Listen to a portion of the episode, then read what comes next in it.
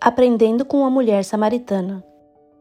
Era por volta do meio-dia e Jesus estava cansado da viagem, com muita sede e fome. Então sentou-se à beira de um poço, enquanto os discípulos foram buscar comida. De longe, uma mulher sobe para pegar água e era exatamente ela que Jesus queria encontrar. Essa mulher precisava se inundar de Deus, precisava de alento. Ela não sabia, mas aquele encontro lhe transformaria. Naquela época, era comum as mulheres irem pegar água no poço, mas geralmente iam no raiar do dia quando o clima era mais fresco. Porém, aquela mulher ia sempre ao meio-dia debaixo do escaldante sol para ter certeza de que não encontraria ninguém, pois não era vista com bons olhos e as pessoas a desprezavam. Ela era pecadora, era samaritana, era rejeitada. Em contraste, Jesus era um judeu, um professor respeitado, mas quando ela se aproximou, ele falou com ela como se ela tivesse algo de valor para lhe oferecer. Ele pediu água. Mas por trás desse pedido estava o que ele realmente desejava: seu coração. Ele queria remendar seu coração quebrantado e oferecer-lhe sua graça. Deus nos pede nosso coração. Todas temos partes precisando serem remendadas, consertadas, renovadas. Imagino que também já tenha passado pela experiência de se sentir rejeitada e desprezada.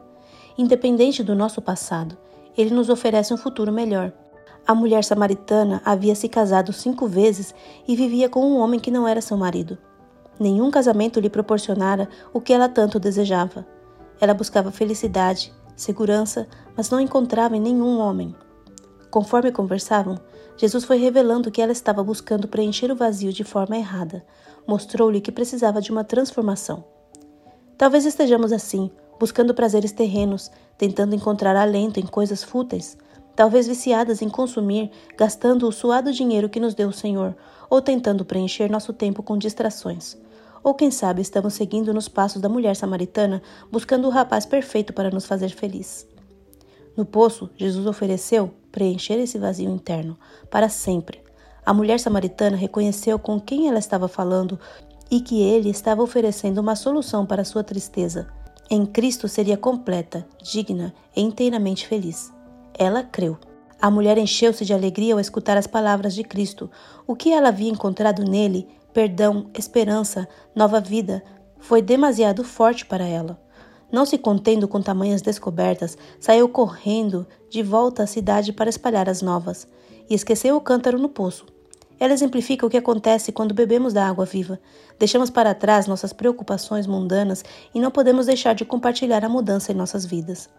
Podemos não correr para a cidade para proclamar a mudança que Deus operou em nós, mas haverá um contraste visível com quem éramos antes de nosso encontro com Cristo, e nunca perderemos a oportunidade de explicá-lo glorificando aquele que nos deu nova vida.